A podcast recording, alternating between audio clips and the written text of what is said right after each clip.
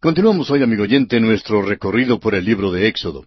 En nuestro programa anterior comenzamos nuestro estudio del capítulo 27 de este segundo libro del Antiguo Testamento, y estábamos hablando del altar de bronce. Decíamos que este altar es llamado el altar del holocausto. Cristo fue nuestro holocausto. El altar fue hecho por el hombre, pero el modelo está en el cielo. La cruz fue el altar del sacrificio escogido por Dios. El Señor Jesucristo fue entregado para morir en la cruz según el plan determinado y el preconocimiento de Dios. Por eso, Cristo es más que simplemente un buen hombre. Claro que Él era un buen hombre, pero también era el Cordero que fue inmolado desde el principio del mundo. No hay acceso a Dios sino por medio del altar de bronce. Allí una víctima debe ser sacrificada y debe ser aceptada como el sustituto. El apóstol Juan en el primer capítulo de su Evangelio, versículo 29, nos dice, El siguiente día vio Juan a Jesús que venía a él y dijo, He aquí el Cordero de Dios que quita el pecado del mundo. El apóstol Juan habló de Cristo como aquel sustituto sobre el altar de bronce. La cruz llegó a ser el altar de bronce en aquellas últimas tres horas cuando hubo tinieblas sobre toda la tierra y Cristo pagó con su vida los pecados del mundo. En Juan 1.12 leemos, Mas a todos los que le recibieron, a los que creen en su nombre, les dio potestad de ser hechos hijos de Dios. El hombre no puede adorar, ni orar, ni servir a Dios, sino hasta cuando llega al altar de bronce. Cada sacerdote y todos los levitas tenían que venir a este altar. Si el sacerdote y los levitas no pasaban por el altar de bronce, no tenían ningún acceso a Dios.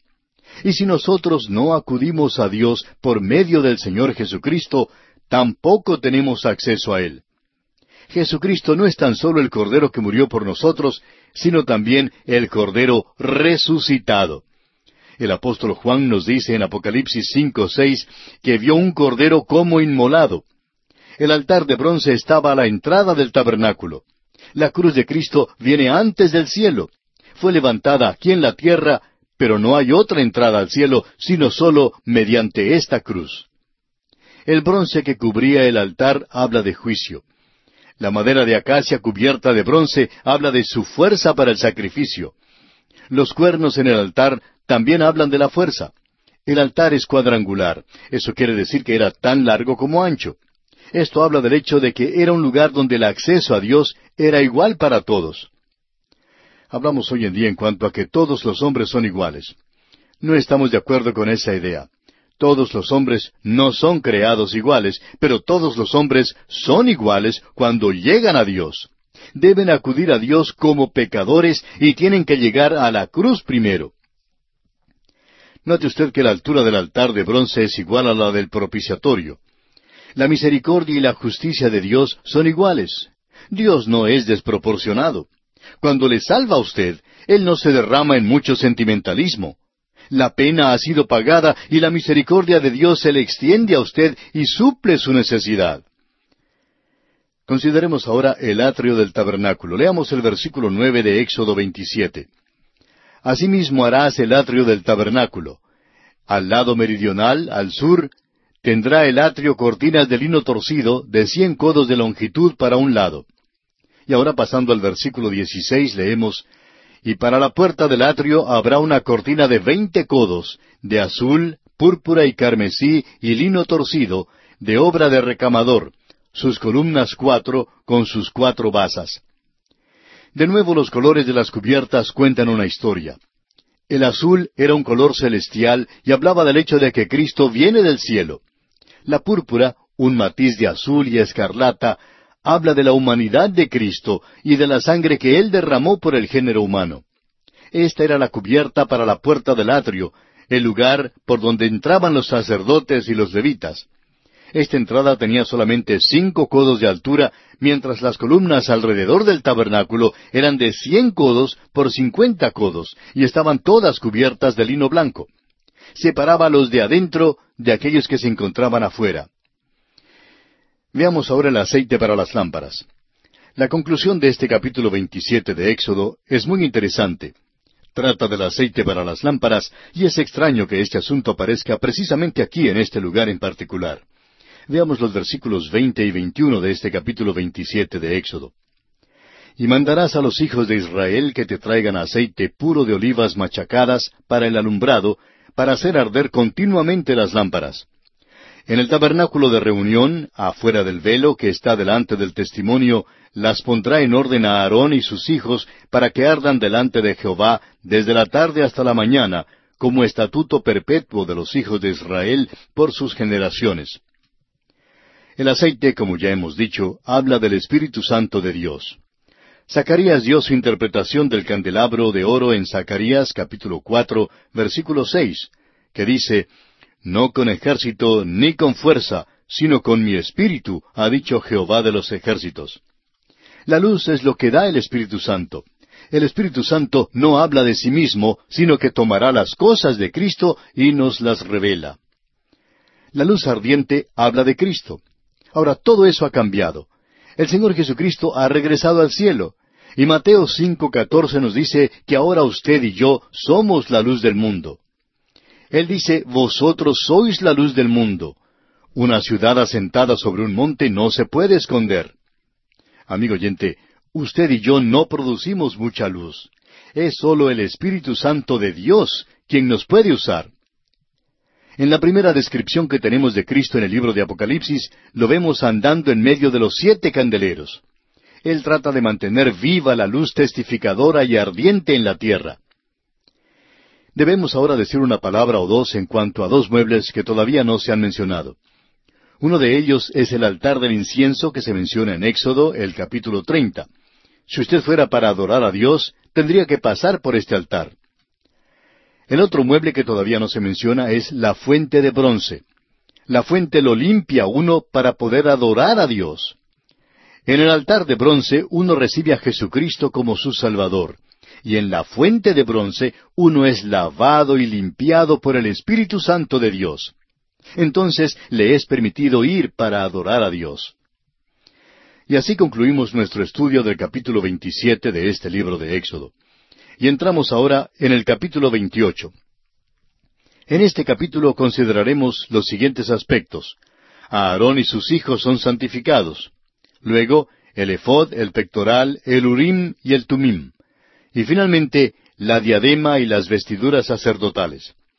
Ya hemos visto que cada hilo, color y mueble en el tabernáculo sugiere la persona y la obra de Cristo. Llegamos ahora a los que van a servir en el tabernáculo. Los levitas debían cuidar el tabernáculo, y Aarón y su familia debían servir de sacerdotes. Aarón debía ser el sumo sacerdote. Leamos los primeros dos versículos de este capítulo veintiocho de Éxodo.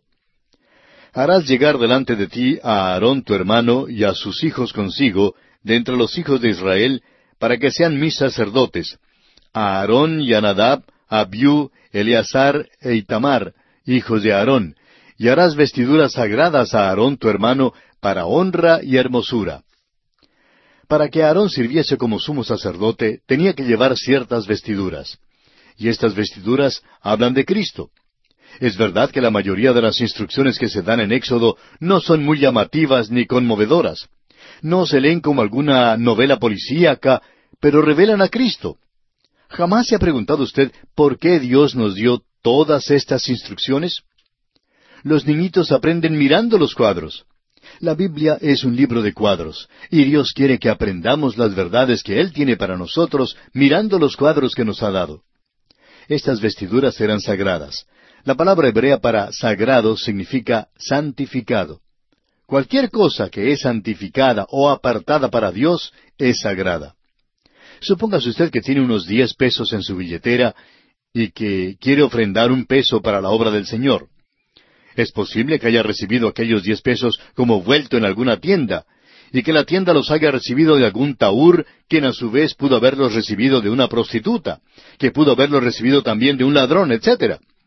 El momento en que usted aparta aquel dinero para Dios es sagrado. Todo lo que sea santificado para Dios es sagrado. Estas son las vestiduras sagradas y deben ser usadas en el servicio de Dios. Ahora note usted que estas vestiduras son para la honra de Dios y son hermosas. Ahora esto me agrada muchísimo. Las cosas no deben ser feas, amigo oyente, simplemente porque se usan en el servicio de Dios. Nos perturba mucho que el mundo, la carne y el diablo parecen adquirir todo lo que es bello. ¿Por qué no podemos conceder a Dios algo de aquella belleza? Él es quien creó la belleza. Y si usted cree que Él no salpica los colores, observe la puesta del sol, o mire los cielos durante un día despejado, para luego mirarlos durante el tiempo de una tempestad. Dios, amigo oyente, se especializa en los colores y en la belleza, y estas vestiduras para los sacerdotes debían ser bellas y para la gloria de Dios. Ahora leamos el versículo tres de este capítulo veintiocho de Éxodo.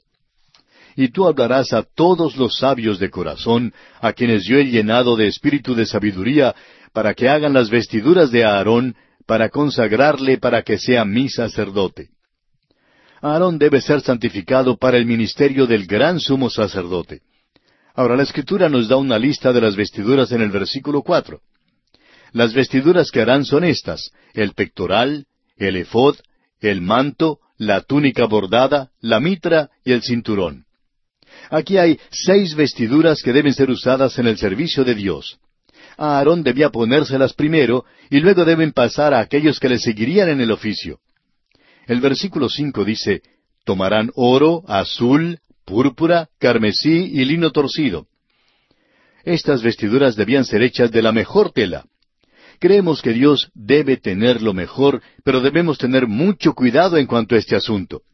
Es verdad que debemos tener lo mejor, el mejor material para el servicio de Dios pero debemos tener mucho cuidado cómo invertimos el dinero para la obra de Dios y hacerlo con sabiduría, de manera que no incurramos en un gasto innecesario. El doctor J. Vernon McGee relataba este incidente. Decía él que cuando se trasladaron a la nueva oficina central, tuvieron que decidirse en cuanto al tipo de equipo que iban a comprar para la producción de los programas en idioma inglés. Y se preguntaron si era suficiente comprar una grabadora barata. Claro que no, fue la respuesta. Las cintas son muy importantes y por eso conseguimos la mejor grabadora que podíamos encontrar. Creemos que es esencial tener el mejor equipo para la obra del Señor. La obra de Dios debe tenerlo. Esperamos, amigo oyente, que entienda lo que estamos diciendo porque creemos que a Dios le están defraudando y robando. El profeta Malaquías en el capítulo tres, versículo ocho de su libro hace esta pregunta. ¿Robará el hombre a Dios? Pues vosotros me habéis robado. Y dijisteis, ¿en qué te hemos robado? En vuestros diezmos y ofrendas. Dios sabe que el hombre le robará. El hombre era así en los días de Malaquías y todavía lo es hoy en día. Consideremos ahora el efod. Leamos los versículos seis al nueve de este capítulo veintiocho. Y harán el efod de oro, azul, púrpura, carmesí y lino torcido, de obra primorosa tendrá dos sombreras que se junten a sus dos extremos, y así se juntará. Y su cinto de obra primorosa que estará sobre él será de la misma obra, parte del mismo, de oro, azul, púrpura, carmesí y lino torcido. Y tomarás dos piedras de ónice, y grabarás en ellas los nombres de los hijos de Israel. Es difícil describir el efod. El sacerdote se lo ponía sobre la vestidura de lino. Dos de sus piezas largas de tela se juntaban y eran abotonadas con una piedra de ónice en cada hombro. La tela era recogida en la cintura con un cinto. Seis de los nombres de los hijos de Israel estaban grabados sobre una de las piedras de ónice y seis nombres estaban grabados en la otra piedra. Cuando el sumo sacerdote entraba en la presencia de Dios, llevaba al pueblo israelita sobre sus hombres. Ahora eso habla de la fuerza y el poder del sumo sacerdote. Hebreos 7:25 nos dice en cuanto a nuestro sumo sacerdote, el Señor Jesucristo, por lo cual puede también salvar perpetuamente a los que por Él se acercan a Dios, viviendo siempre para interceder por ellos. ¿Recuerda usted, amigo oyente, la parábola que Cristo dio acerca de la oveja perdida? El pastor salió y la encontró y la puso en sus hombros. El Evangelio según San Lucas capítulo 15, versículos 1 al 7 nos da este relato se acercaban a Jesús todos los publicanos y pecadores para oírle, y los fariseos y los escribas murmuraban diciendo, Este a los pecadores recibe y con ellos come. Entonces él les refirió esta parábola diciendo, ¿Qué hombre de vosotros, teniendo cien ovejas, si pierde una de ellas, no deja las noventa y nueve en el desierto y va tras la que se perdió hasta encontrarla? y cuando la encuentra la pone sobre sus hombros gozoso, y al llegar a casa reúne a sus amigos y vecinos diciéndoles, Gozaos conmigo, porque he encontrado mi oveja que se había perdido. Os digo que así habrá más gozo en el cielo por un pecador que se arrepiente que por noventa y nueve justos que no necesitan de arrepentimiento. El Señor Jesucristo me lleva en sus hombros y allí es donde le lleva a usted también, amigo oyente. De vez en cuando yo me bajo de sus hombros, pero Él está allí mismo para ponerme de nuevo en el lugar de seguridad y para continuar llevándome. ¿Qué cuadro más bello nos da el efod? Consideremos ahora el pectoral. Leamos los versículos quince y dieciséis de Éxodo 28.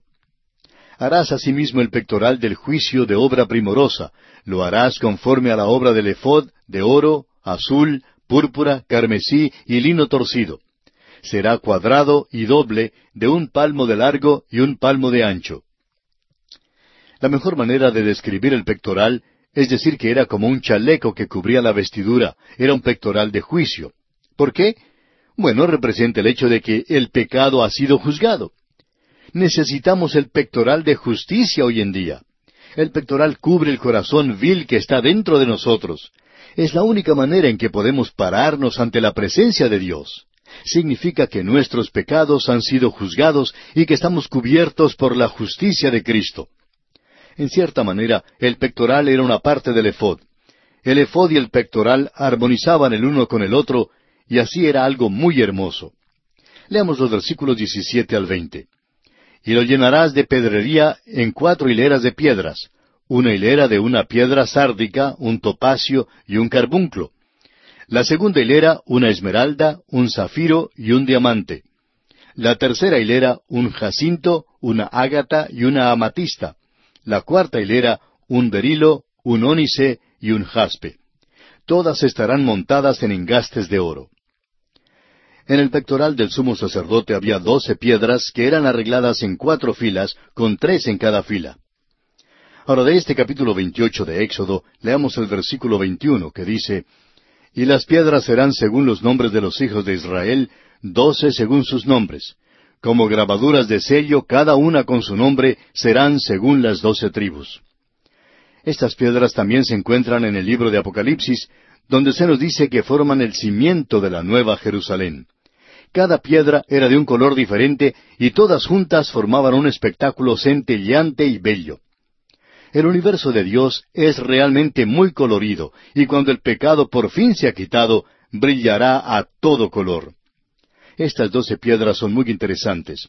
Cuando el sumo sacerdote se ponía el pectoral, describía al Señor Jesucristo, quien está sentado a la diestra de Dios, intercediendo por nosotros. El Señor no solo nos lleva en sus hombros, el lugar de poder y habilidad, sino que también nos lleva en su corazón. Nos ama y qué cuadro de su amor por nosotros es esto. El efod y el pectoral presentan un cuadro bello de nuestro Salvador. Además, en Apocalipsis 2.17 leemos, El que tiene oído, oiga lo que el Espíritu dice a las iglesias.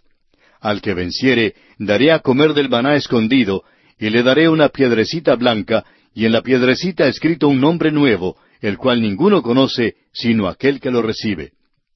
Creemos que el nombre nuevo es el nombre de Cristo, que significará algo distinto para cada uno de nosotros. Cristo significa algo diferente para mí que lo que significa para usted. Suplió mi necesidad de cierta manera y suplió la suya de cierta manera diferente. Veamos ahora el Urim y el Tumim. Leamos el versículo treinta. Y pondrás en el pectoral del juicio Urim y Tumim, para que estén sobre el corazón de Aarón cuando entre delante de Jehová y llevará siempre a Aarón el juicio de los hijos de Israel sobre su corazón delante de Jehová. Amigo oyente, escuche este secreto, pero no se lo diga a nadie. Nosotros no sabemos lo que son el Urim y el Tumim. Varios escritores han escrito al respecto y ellos tampoco saben lo que son. Lo interesante es que tenían algo que ver con la manera de determinar la voluntad de Dios. ¿De qué manera? No lo sabemos. Hay quienes creen que el Urim y el Tumim eran como una especie de dados, pero no lo creemos. Fuera lo que fueran, determinaban lo que era la voluntad de Dios. Dios ha obscurecido su identidad por algún motivo muy bueno, y es que ciertamente surgiría hoy en día algún charlatán con un Urim y un Tumim. Si se diera sus detalles, ese charlatán sin duda trataría de darnos todas las respuestas. Hay muchísimas personas hoy en día que tratan de darnos las respuestas para todo sin tener el Urim y el Tumim. Dios quiere que vayamos a Él para recibir las respuestas. Veamos ahora el manto del ephod. Leamos los versículos 33 y 34 de Éxodo 28. Y en sus orlas harás granadas de azul, púrpura y carmesí alrededor, y entre ellas campanillas de oro alrededor. Una campanilla de oro y una granada, otra campanilla de oro y otra granada, en toda la orla del manto alrededor. Amigo oyente, las granadas hablan del fruto y las campanillas hablan del testimonio. Debemos tener las dos cosas en nuestras vidas. Debe haber un testimonio y también debe haber fruto en nuestras vidas. Hay muchos que quieren testificar y repartir tratados, pero sin vivir una vida que confirme su testimonio y traiga gloria al Señor. También hay quienes viven una vida santa que confirmaría su testimonio, pero lo hacen sin testificar. Debemos, pues, tener una campanilla y una granada, las dos cosas. Y aquí, amigo oyente, nos detenemos por esta ocasión. En nuestro próximo programa concluiremos nuestro estudio del capítulo 28 de Éxodo, considerando la diadema y las vestiduras sacerdotales.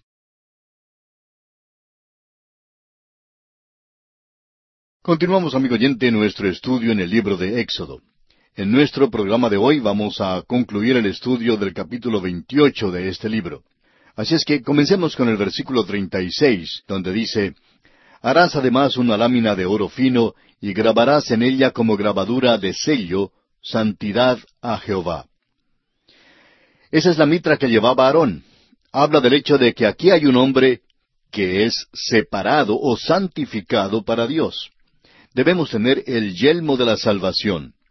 Aquella lámina, santidad a Jehová, debe ser el yelmo de la salvación porque es nuestro testimonio. Las vestiduras ordinarias del sacerdote son dadas aquí en el versículo 39 de este capítulo 28 de Éxodo. Leamos. Y bordarás una túnica de lino, y harás una mitra de lino. Harás también un cinto de obra de recamador. Tenemos también aquí más información en cuanto a estas vestiduras. Ahora el versículo 42 prosigue con otros detalles. Y les harás calzoncillos de lino para cubrir su desnudez, serán desde los lomos hasta los muslos. Dios no quería ninguna manifestación de la carne, no debía haber ninguna desnudez en el servicio de Dios, y eso lo debemos recordar también hoy en día. Estas vestiduras cubrían cualquier obra de la carne. Aarón y aquellos que estaban asociados con él en el servicio de Dios, todos se vestían del mismo modo. Aarón llevaba la vestimenta especial solo en las ocasiones especiales. Y así, amigo oyente, concluye nuestro estudio del capítulo 28 del libro de Éxodo. Nos encontramos ahora en el capítulo 29. En este capítulo 29 tenemos la consagración de los sacerdotes y las ofrendas que se hacían en esa ocasión. El capítulo 29 es un capítulo largo y en realidad no es tan interesante y conmovedor en su totalidad como lo pudiera ser.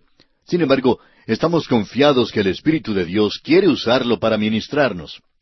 Este es el libro básico de Dios para nosotros y contiene grandes lecciones espirituales. Dando comienzo a este capítulo 29 de Éxodo, leamos entonces el versículo uno que dice, Esto es lo que les harás para consagrarlos, para que sean mis sacerdotes. Toma un becerro de la vacada y dos carneros sin defecto. La consagración de un creyente no tiene nada que ver con lo que él mismo hace. Lo que vale es lo que Dios hace por nosotros. Nuestra consagración a Dios se apoya en la obra consumada de Cristo. Tiene que apoyarse en ella. Sigamos adelante con este capítulo 29 de Éxodo y leamos los versículos dos al cuatro. Y panes sin levadura, y tortas sin levadura amasadas con aceite, y hojaldres sin levadura untadas con aceite. Las harás de flor de harina de trigo, y las pondrás en un canastillo, y en el canastillo las ofrecerás con el becerro y los dos carneros. Y llevarás a Aarón y a sus hijos a la puerta del tabernáculo de reunión, y los lavarás con agua. El lavamiento es típico de la regeneración. El apóstol Pablo en su carta a Tito capítulo tres versículo cinco nos dice que nos salvó, no por obras de justicia que nosotros hubiéramos hecho, sino por su misericordia, por el lavamiento de la regeneración y por la renovación en el Espíritu Santo. El lavamiento mencionado en este pasaje tiene que ver con la regeneración, pero la fuente de bronce tiene que ver con un lavamiento totalmente diferente. Ahora Moisés pondrá a Aarón las vestiduras. Leamos los versículos cinco hasta el nueve. Y tomarás las vestiduras y vestirás a Aarón la túnica, el manto del ephod, el ephod y el pectoral, y le ceñirás con el cinto del ephod. Y pondrás la mitra sobre su cabeza, y sobre la mitra pondrás la diadema santa. Luego tomarás el aceite de la unción, y lo derramarás sobre su cabeza, y le ungirás. Y harás que se acerquen sus hijos, y les vestirás las túnicas. Les ceñirás el cinto a Aarón y a sus hijos, y les atarás las tiaras, y tendrán el sacerdocio por derecho perpetuo. Así consagrarás a Aarón y a sus hijos. La consagración tiene que ver con lo que Dios hace, y no con lo que hacemos nosotros. Oímos hablar tanto hoy en día en cuanto a los servicios de consagración que se celebran en nuestras iglesias y en los cuales los asistentes prometen dar o hacer algo. Se llaman servicios de consagración, pero la consagración significa el llegar a Dios con las manos vacías, pues Él quiere llenarlas. Eso es lo que significa la consagración. En el pasado he prometido cosas grandes, pero no he cumplido todo lo que he prometido. Y no quisiera pensar que eso es la consagración. No se trata de lo que yo le prometo a Él. La consagración es el acudir a Dios con las manos vacías, confesando nuestras debilidades y nuestra insuficiencia para hacer las cosas, y dejando que Dios haga lo demás. Si usted lee las oraciones de Moisés, de Elías, de David y de Samuel en el Antiguo Testamento, y las del apóstol Pablo en el Nuevo Testamento, notará que estos hombres nunca acudieron a Dios basándose en lo que eran, ni en quiénes eran, ni en lo que prometieron hacer para Dios. Tantas personas han hecho promesas y más promesas, suficientes como para cambiar el mundo si cumplieran sus promesas. Lamentablemente, muchas de aquellas promesas nunca se cumplen, porque en realidad no tenemos mucho que ofrecer a Dios. Quizá usted, amigo oyente, tenga algo que ofrecerle. Yo no tengo nada. Lo necesario es que lleguemos a Él con las manos vacías y le permitamos entonces que Él las llene. Consideremos ahora los sacrificios de la consagración. Leamos el versículo diez de este capítulo veintinueve de Éxodo. Después llevarás el becerro delante del tabernáculo de reunión, y Aarón y sus hijos pondrán sus manos sobre la cabeza del becerro. El sumo sacerdote y su familia ponían sus manos sobre la cabeza del becerro. Hay muchos que creen que la imposición de manos transmite algo que es mágico o espiritual, pero no es así. Ese no es el propósito de la imposición de las manos. Lo único que puede ser transferido a otro hombre mediante la imposición de las manos son microbios patógenos.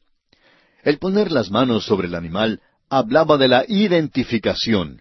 Cuando un pecador llegaba al altar y ponía sus manos sobre el animal, significaba que el animal ocupaba su lugar. Hay muchas iglesias alrededor del mundo que ayudan a los misioneros con su sostenimiento mensual. En algunas de ellas, cuando un misionero sale a su campo para trabajar, tienen un servicio de consagración para consagrar a aquel misionero al servicio de Dios.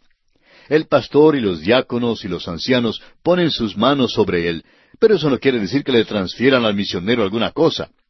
El propósito del servicio es la identificación.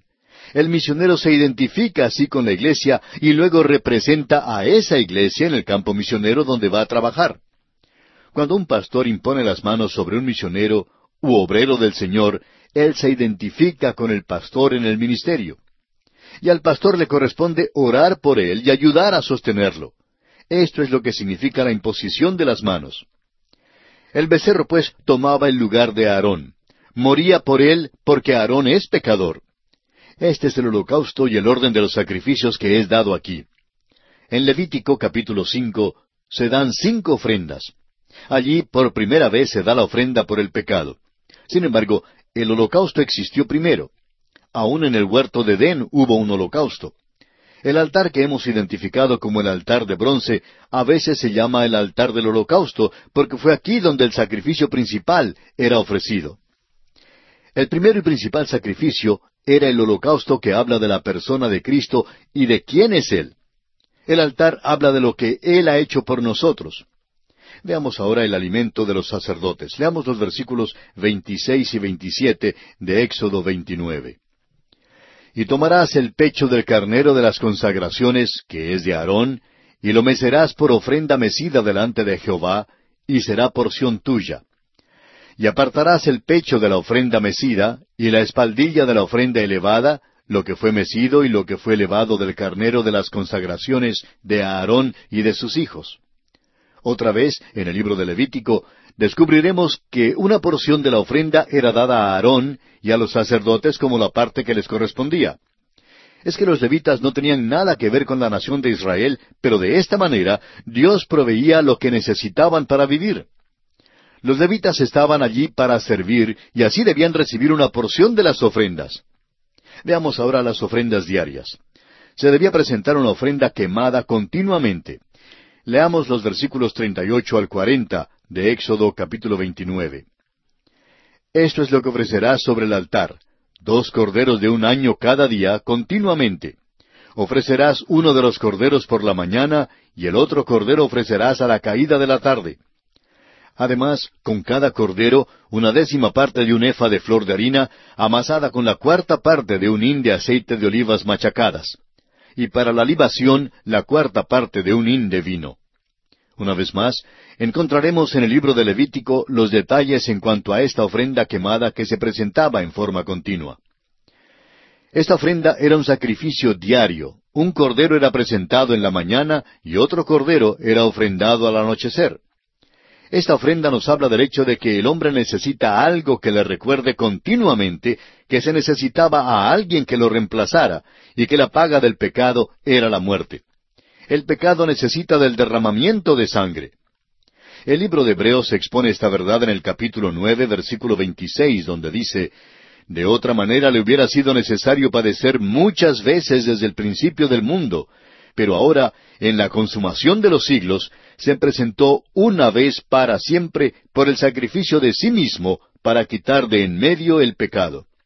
Esto, por supuesto, habla del sacrificio del Señor Jesucristo. La sangre de toros, machos cabríos y corderos no podía quitar el pecado, pero la sangre de Jesucristo sí pudo quitarlo. El Señor ha tratado efectivamente al pecado. Murió una sola vez, pero arregló la cuestión del pecado para siempre. Y así, amigo oyente, concluye este estudio del capítulo 29 de este libro de Éxodo. Comenzamos ahora el capítulo 30. En este capítulo estudiaremos el altar del incienso, el rescate de almas, la fuente de bronce, el aceite de la unción santa y la composición del incienso perfumado. Este capítulo 30 es el gran capítulo sobre la adoración. Aquí sí nos da las instrucciones para el altar del incienso, el cual habla de la oración. Este capítulo nos dice que sólo los redimidos pueden adorar a Dios. Los tres muebles en el lugar santo hablan de la adoración. El altar del incienso, la mesa para el pan de la proposición y el candelabro de oro. Aquí es donde el pueblo se reúne y se goza de la comunión fraternal. Aquí no es donde se reúne para chismear, sino donde uno come de la persona de Jesucristo. Es un banquete, es un lugar para la adoración. Leamos los primeros dos versículos de Éxodo capítulo treinta, que dicen, Harás asimismo un altar para quemar el incienso, de madera de acacia lo harás. Su longitud será de un codo, y su anchura de un codo. Será cuadrado, y su altura de dos codos, y sus cuernos serán parte del mismo. Las instrucciones revelan que este era un altar pequeño. También era cuadrangular, y eso nos enseña que debemos llegar a Dios en oración, reconociendo que Él nos oye por razón de Cristo. Ahora los versículos tres y cuatro dicen, Y lo cubrirás de oro puro, su cubierta, sus paredes en derredor y sus cuernos.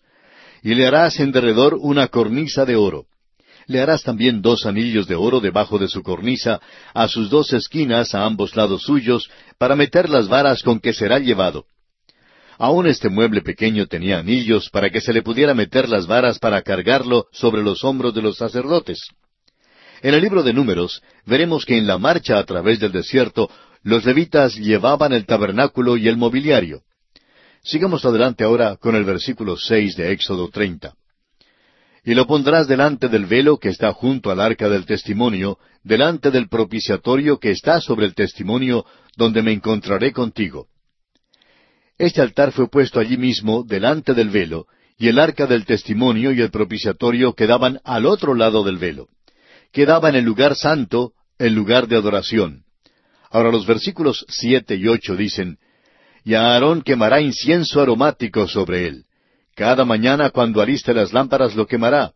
Y cuando Aarón encienda las lámparas al anochecer, quemará el incienso, rito perpetuo delante de Jehová por vuestras generaciones. Aarón debía cuidar del tabernáculo. El versículo nueve prosigue con otras instrucciones.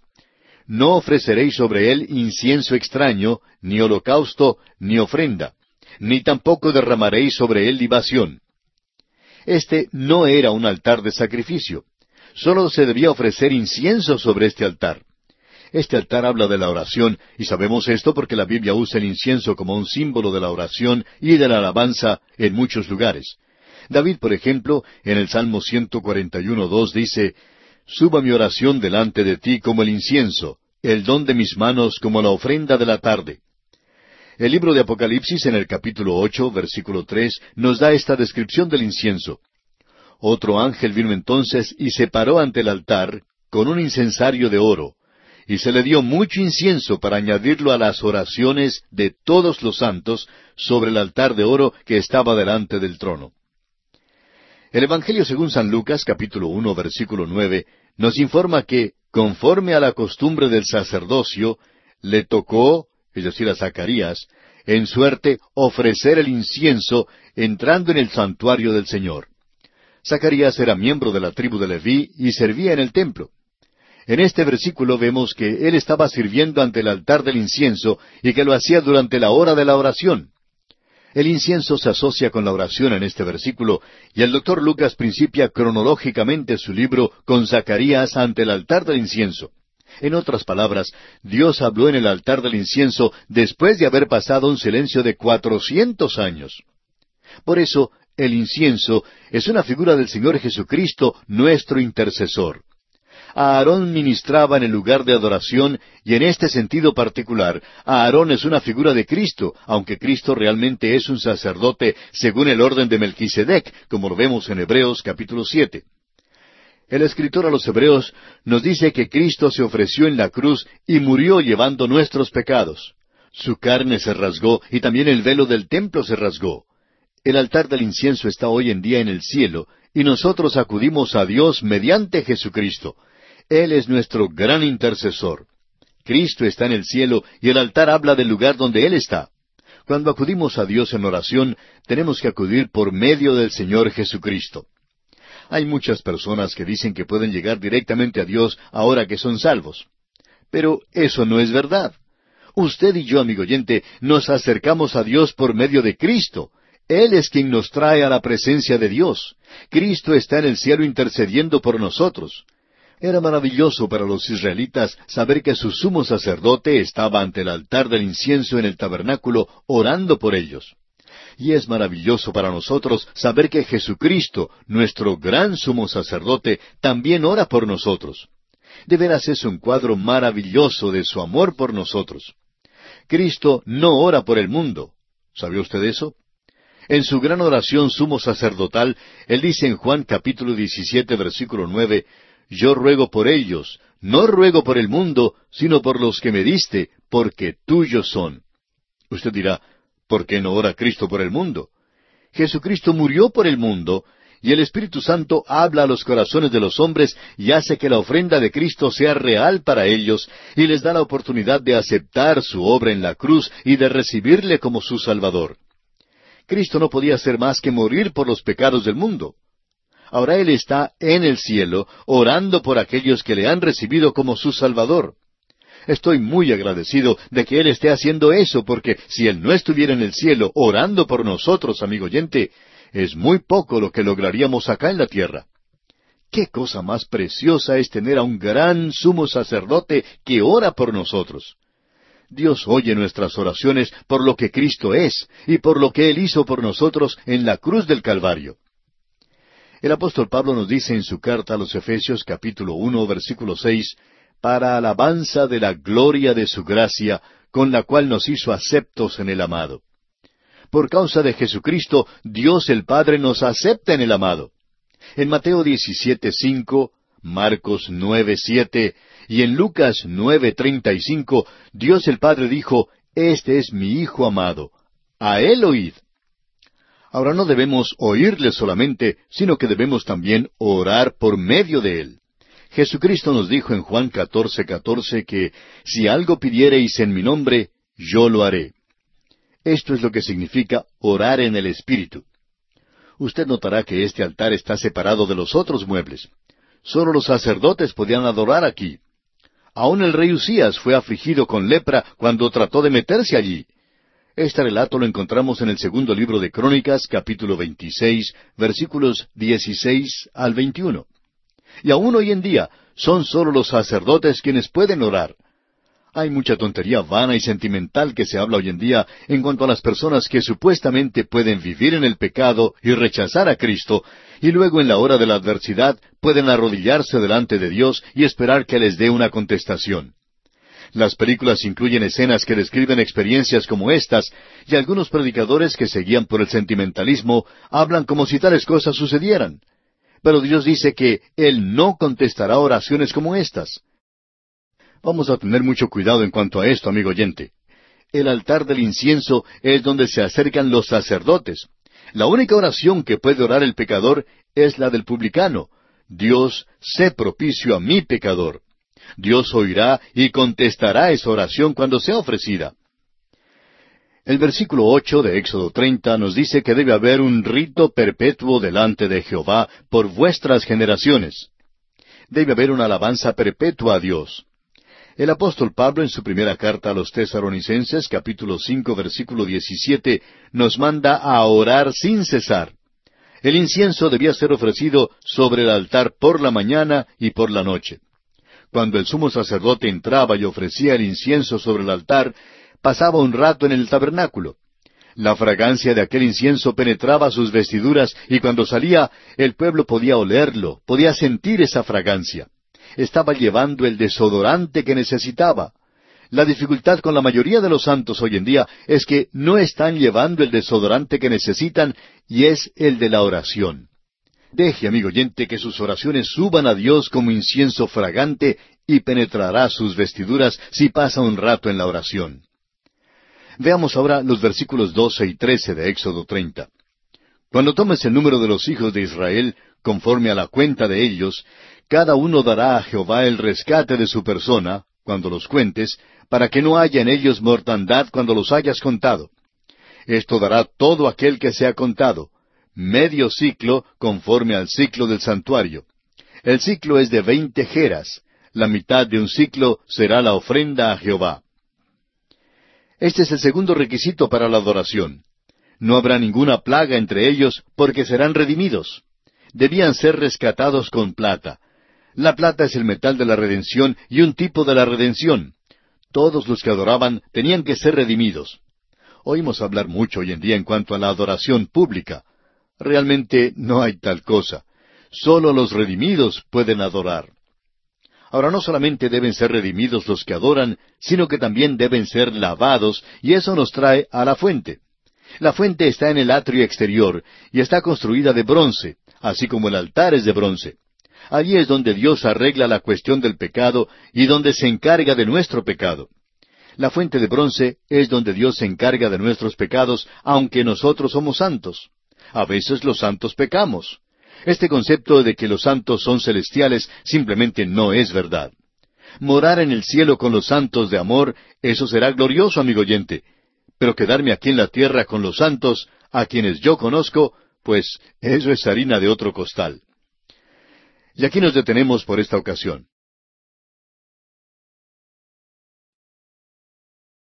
Continuamos, amigo oyente, nuestro viaje por el libro de Éxodo.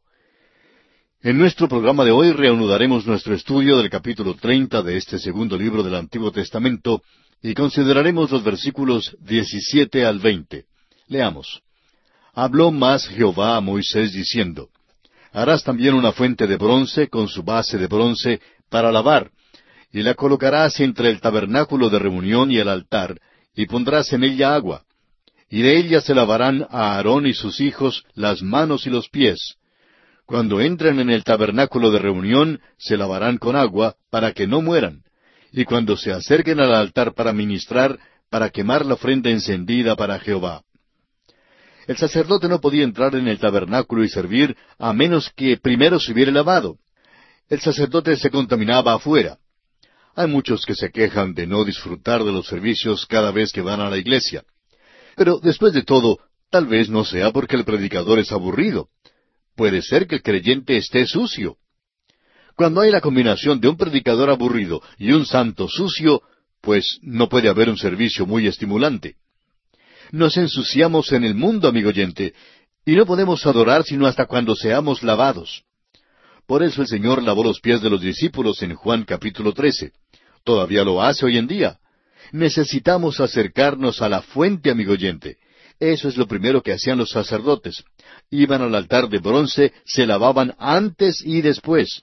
Si iban al lugar santo, se lavaban antes de entrar y se lavaban después de salir. Opinamos que este asunto del lavamiento era muy importante. El hecho es que era tan importante que podemos imaginarnos a un sacerdote diciéndole a otro allí en la fuente, bueno, ¿y cuántas veces has estado tú aquí hoy? Y el otro sacerdote podría responder, bueno, casi una docena de veces, hasta que mis manos ahora se ven como eh, si estuvieran metidas en la paila de fregar platos. Me he lavado tanto, y me pregunto por qué Dios quiere que nos lavemos tanto. Y Aarón, parándose allí mismo, bien podría haber dicho, el Señor quiere que te laves y te laves y te laves para que sepas que tienes que ser santo. No le puedes adorar, ni servirle, ni serle útil, a menos que te hayas lavado. Amigo oyente, a Dios no le agradan los santos que viven en el pecado. De vez en cuando se oye decir de un hombre que se involucra con una mujer y se comenta, pues no comprendo cómo tal cosa pueda suceder. El hombre bien pudo haber sido un predicador o un obrero evangélico muy bueno, pero si usted comprueba su obra, encontrará que es madera, heno y hojarasca. El apóstol Pablo nos dice en su primera carta a los Corintios capítulo tres versículos doce al quince, Y si sobre este fundamento alguno edificare oro, plata, piedras preciosas, madera, heno, hojarasca, la obra de cada uno se hará manifiesta, porque el día la declarará, pues por el fuego será revelada. Y la obra de cada uno cual sea, el fuego la probará. Si permaneciera la obra de alguno que sobreedificó, recibirá recompensa. Si la obra de alguno se quemare, él sufrirá pérdida, si bien él mismo será salvo, aunque así como por fuego. El pecado, amigo oyente, desprestigia la obra de Dios. Dios quiere que seamos limpios. Los sacerdotes debían lavarse en la fuente de bronce. Nosotros debemos acudir a Él en confesión. El apóstol Juan en su primera carta, capítulo uno, versículo nueve, nos dice que si confesamos nuestros pecados, Él es fiel y justo para perdonar nuestros pecados y limpiarnos de toda maldad. Esta fuente de bronce describe nuestra santificación. Debemos lavarnos si vamos a servir a Dios. Debemos lavarnos si es que queremos ser usados por Dios.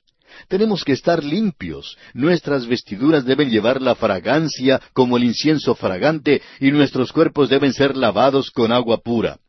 El agua pura es la palabra de Dios. Ahora la fuente era hecha de bronce. Las mujeres habían ofrendado sus espejos de bronce muy pulidos para hacer la fuente. No tenían espejos de vidrio en aquel entonces. Los espejos revelaban lo sucio, es decir, el pecado, y ese era el propósito de la fuente. La fuente limpiaba al sacerdote y así la fuente describe la palabra de Dios. La Biblia es un espejo y cuando la miramos revela nuestro pecado.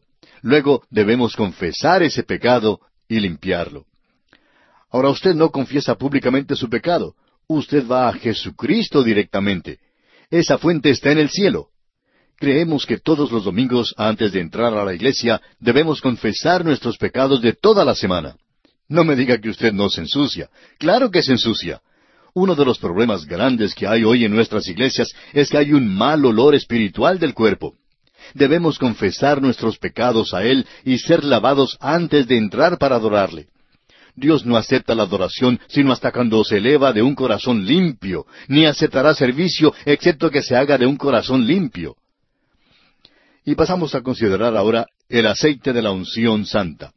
Leamos los versículos 25 hasta la primera parte del versículo 27 de Éxodo 30. Dice así, Y harás de ello el aceite de la santa unción, superior ungüento, según el arte del perfumador, será el aceite de la unción santa. Con él ungirás el tabernáculo de reunión, el arca del testimonio, la mesa con todos sus utensilios. Y pasando ahora al versículo treinta leemos, Ungirás también a Aarón y a sus hijos, y los consagrarás para que sean mis sacerdotes. Usted y yo, amigo oyente, necesitamos ser ungidos. Ahora, ¿cuál es esa unción? Es la unción del Espíritu Santo. Tenemos una unción que nos capacita para entender la palabra de Dios. Por eso la Biblia está haciéndose realidad en tanta gente hoy en día por medio de la radio, de la televisión, de la página impresa y el púlpito. El Espíritu de Dios usa la palabra de Dios y solo el Espíritu Santo le puede ungir. Usted no tiene que ir a algún hombre y dejar que él le eche aceite. Es posible ir a Dios ahora mismo y decirle, Dios mío, abre mi corazón y mente y vida para que yo entienda tu palabra. Pídale una unción.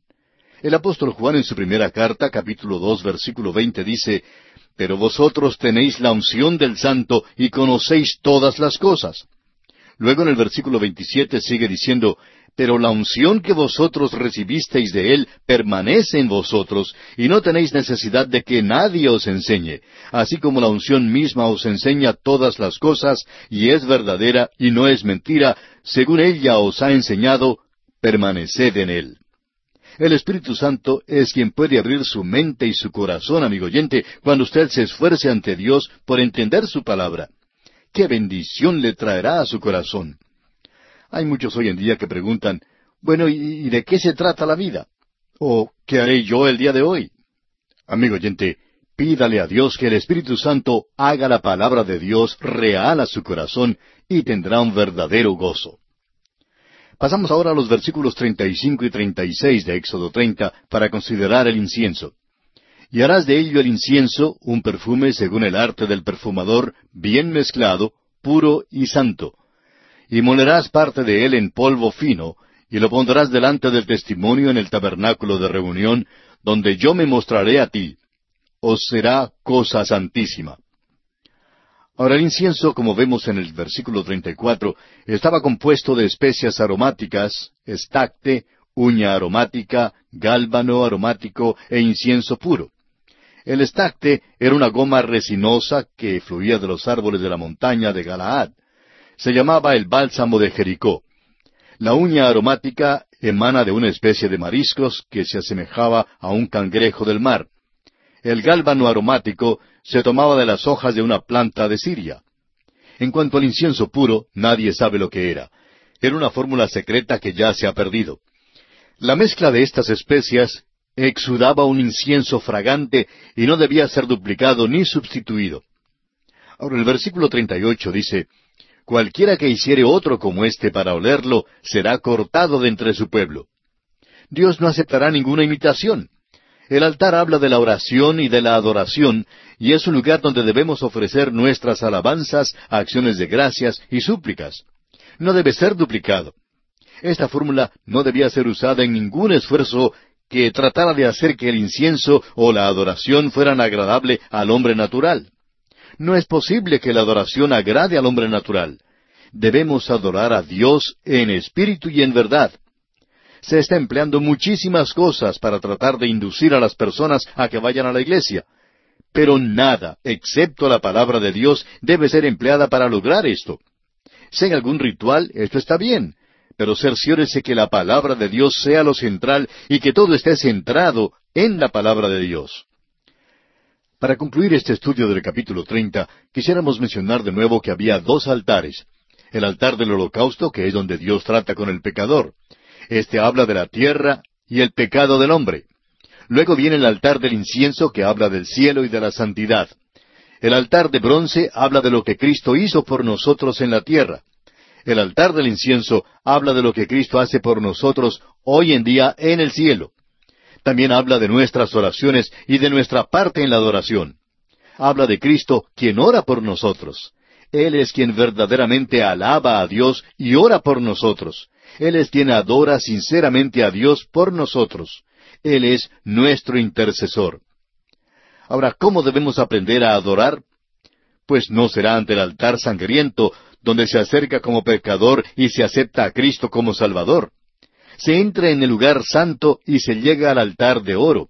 Allí no hay sacrificio, porque la cuestión del pecado ya ha sido arreglada afuera, y cuando uno adora a Dios, la cuestión del pecado tiene que estar arreglada. La misma base para nuestra adoración se apoya en el hecho de que este altar, una vez en el año, era consagrado con sangre. Por eso somos aceptos en el amado delante de Dios. Dios oye nuestras oraciones por razón de lo que Cristo ya ha hecho. Y así, amigo oyente, concluye el estudio de este capítulo treinta de Éxodo. Y pasamos ahora al capítulo treinta y uno.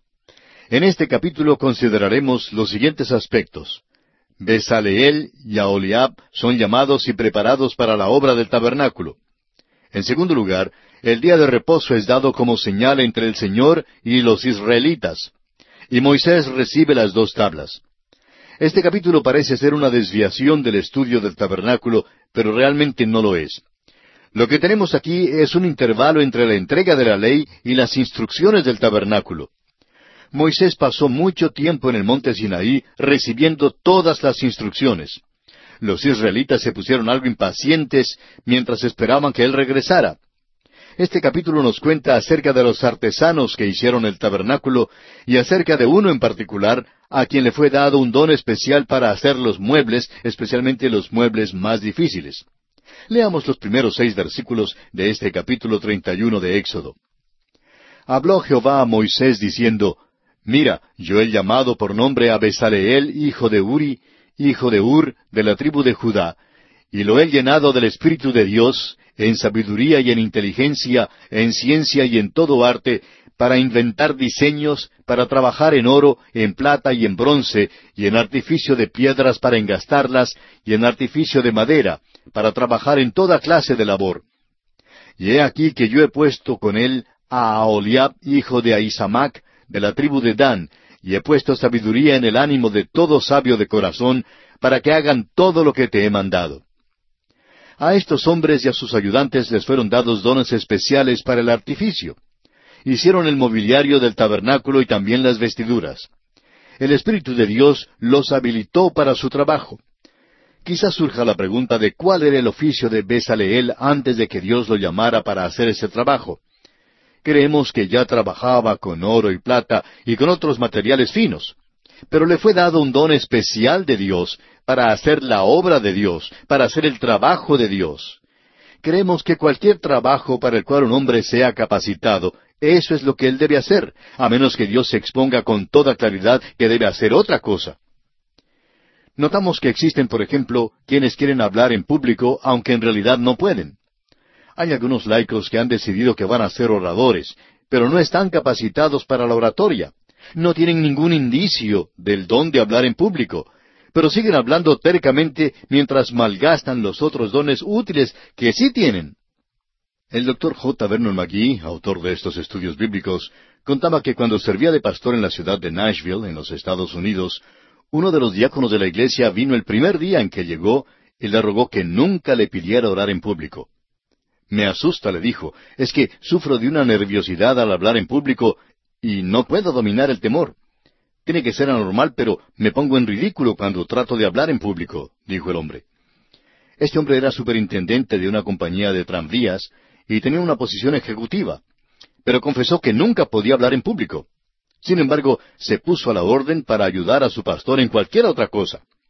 Sucedió que él llegó a ser el mejor ayudante del doctor Magui y siempre estaba allí mismo cuando él lo necesitaba. Antes de que el doctor Magui se despidiera de esa iglesia, dio gracias a Dios por aquel hombre que no tenía el don de hablar en público, pero que era fiel en hacer uso del don que Dios le había dado. Besaleel bien pudo haber sido muy semejante a algunos laicos en nuestros días. Bien pudo haber dicho, Mira, Señor, yo quiero más bien llevar aquellas vestiduras sacerdotales. Quiero servir al Señor así como a Aarón. Pero Dios dijo, bueno, esa no es la manera en la que yo quiero que me sirvas. Hasta cierto punto, el don de este hombre tiene más importancia que el don de Aarón. Su don fue esencial para la construcción del tabernáculo. Y amigo oyente, Dios le dará a usted un don si perfecciona los talentos que ya tiene. Dios nos da talentos, pero quiere que los dediquemos a Él y quiere que el Espíritu Santo los tome y los use. No todos tenemos los mismos talentos y dones. Está circulando en la iglesia hoy en día la impresión falsa de que si uno no puede cantar en el coro, no enseña una clase de escuela dominical, o no puede hablar en público, o servir de o portero, pues no figura ya en el asunto. Creemos que hay literalmente centenares de dones que Dios da a los hombres para que les sirvan. Le toca al individuo determinar cuál es su don o sus dones. Cualquier don que el Señor le haya dado, a Él le gustaría que el Espíritu de Dios lo tome y lo use para su servicio. Hay otra cosa en este capítulo que es de profundo interés y es importante que la veamos. Tiene que ver con el día de reposo. Es algo que muchos pasan por alto. El día de reposo fue dado al hombre inmediatamente después de la creación y fue guardado universalmente. Claro que fue pervertido y cambiado por los hombres. Cuando llegamos al sistema mosaico, notamos que Dios hizo de este asunto del día de reposo uno de los diez mandamientos dado a los israelitas. En este pasaje, Dios expone con claridad que el día de reposo es únicamente para los israelitas. Escuche usted lo que dicen los versículos doce y trece de este capítulo treinta y uno de Éxodo. Habló además Jehová a Moisés diciendo, Tú hablarás a los hijos de Israel diciendo, En verdad vosotros guardaréis mis días de reposo, porque es señal entre mí y vosotros por vuestras generaciones, para que sepáis que yo soy Jehová que os santifico. El día de reposo fue dado específicamente a Israel. No creemos que jamás fuera dado a la iglesia. Algunos han preguntado, ¿cuándo fue cambiado el día de reposo? Y tenemos que contestar que nunca ha sido cambiado. Fue quitado en cuanto a la iglesia. No estamos bajo el día de reposo que es sábado. No guardamos el sábado porque Jesús estuvo muerto en aquel día y no servimos a un Cristo muerto. En el primer día de la semana, Jesucristo resucitó de entre los muertos y desde sus mismos comienzos la iglesia se reunía en el primer día de la semana. Ese fue también el día en que nació la iglesia. El día de Pentecostés era el día después del sábado. El día de reposo primero fue dado a toda la raza humana, pero el hombre se apartó de Dios y Dios dio el día de reposo exclusivamente a Israel. Veamos ahora el versículo catorce de Éxodo 31. Así que guardaréis el día de reposo, porque santo es a vosotros. El que lo profanare, de cierto morirá, porque cualquiera que hiciere obra alguna en él, aquella persona será cortada de en medio de su pueblo. Quisiera preguntar a quienes alegan guardar el día de reposo, si lo guardan todo el tiempo y si matan a todos aquellos que no guardan el día de reposo todo el tiempo como le exige la ley. El versículo quince reafirma lo relacionado con este día. Leamos. Seis días se trabajará, mas el día séptimo es día de reposo consagrado a Jehová. Cualquiera que trabaje en el día de reposo ciertamente morirá. Si a un hombre en Israel se le encontraba recogiendo leña en el día de reposo, era muerto a pedradas. Ahora los versículos 16 y 17 de este capítulo 31 de Éxodo dicen, Guardarán pues el día de reposo los hijos de Israel, celebrándolo por sus generaciones por pacto perpetuo señales para siempre entre mí y los hijos de Israel. Porque en seis días hizo Jehová los cielos y la tierra, y en el séptimo día cesó y reposó. Este pasaje explícitamente dice que los israelitas, y no la iglesia, debían guardar el día de reposo. Los israelitas son un pueblo terrenal y pertenecen a la primera creación. La iglesia es una nueva creación y a ella le fue dado un nuevo día para guardar, y aquel día es el primer día de la semana. Y así, amigo oyente, concluimos nuestro estudio del capítulo 31 de Éxodo. Nos encontramos ahora en el capítulo 32. En este capítulo los israelitas piden a Aarón que les haga un becerro de oro. En segundo lugar, veremos que Moisés rompe las tablas de la ley. Y en último lugar, los idólatras son ejecutados y Moisés ora por el pueblo. Este capítulo 32 de Éxodo manifiesta una tragedia en cuanto a los israelitas y sin embargo es aquí donde vemos una de las enseñanzas y revelaciones más grandes con respecto a nuestro Dios. Se nos da una de las lecciones más grandes que se hallan en la Biblia en cuanto a la oración. Leamos el primer versículo de este capítulo 32 de Éxodo. Viendo el pueblo que Moisés tardaba en descender del monte, se acercaron entonces a Aarón y le dijeron, Levántate, haznos dioses que vayan delante de nosotros, porque a este Moisés, el varón que nos sacó de la tierra de Egipto, no sabemos qué le haya acontecido. El pueblo creía que Moisés se había ido o que había muerto. Como él se había ido, querían entonces hacer unos ídolos o dioses que les guiarían en su marcha por el desierto. Inmediatamente estaban listos a meterse en la idolatría. Uno creería que Aarón, siendo el sumo sacerdote, trataría de detenerlos. Pero no fue así. No los detuvo. Aarón acompañó a este pueblo liberal que quería volver a su idolatría. Leamos ahora el versículo dos de Éxodo capítulo treinta y dos. Y Aarón les dijo, Apartad los zarcillos de oro que están en las orejas de vuestras mujeres, de vuestros hijos y de vuestras hijas, y traédmelos. ¿Sabía usted que en aquel entonces los zarcillos eran señal de idolatría? Era una señal de que este pueblo estaba sirviendo a los dioses de Egipto y debían traer estos zarcillos a Aarón. Ahora los versículos tres y cuatro dicen, Entonces todo el pueblo apartó los zarcillos de oro que tenía en sus orejas y los trajeron a Aarón. Y él los tomó de las manos de ellos y le dio forma con buril, e hizo de ello un becerro de fundición. Entonces dijeron, Israel, estos son tus dioses que te sacaron de la tierra de Egipto. ¿Puede usted imaginarse, amigo oyente, a los israelitas cayendo en la idolatría tan pronto?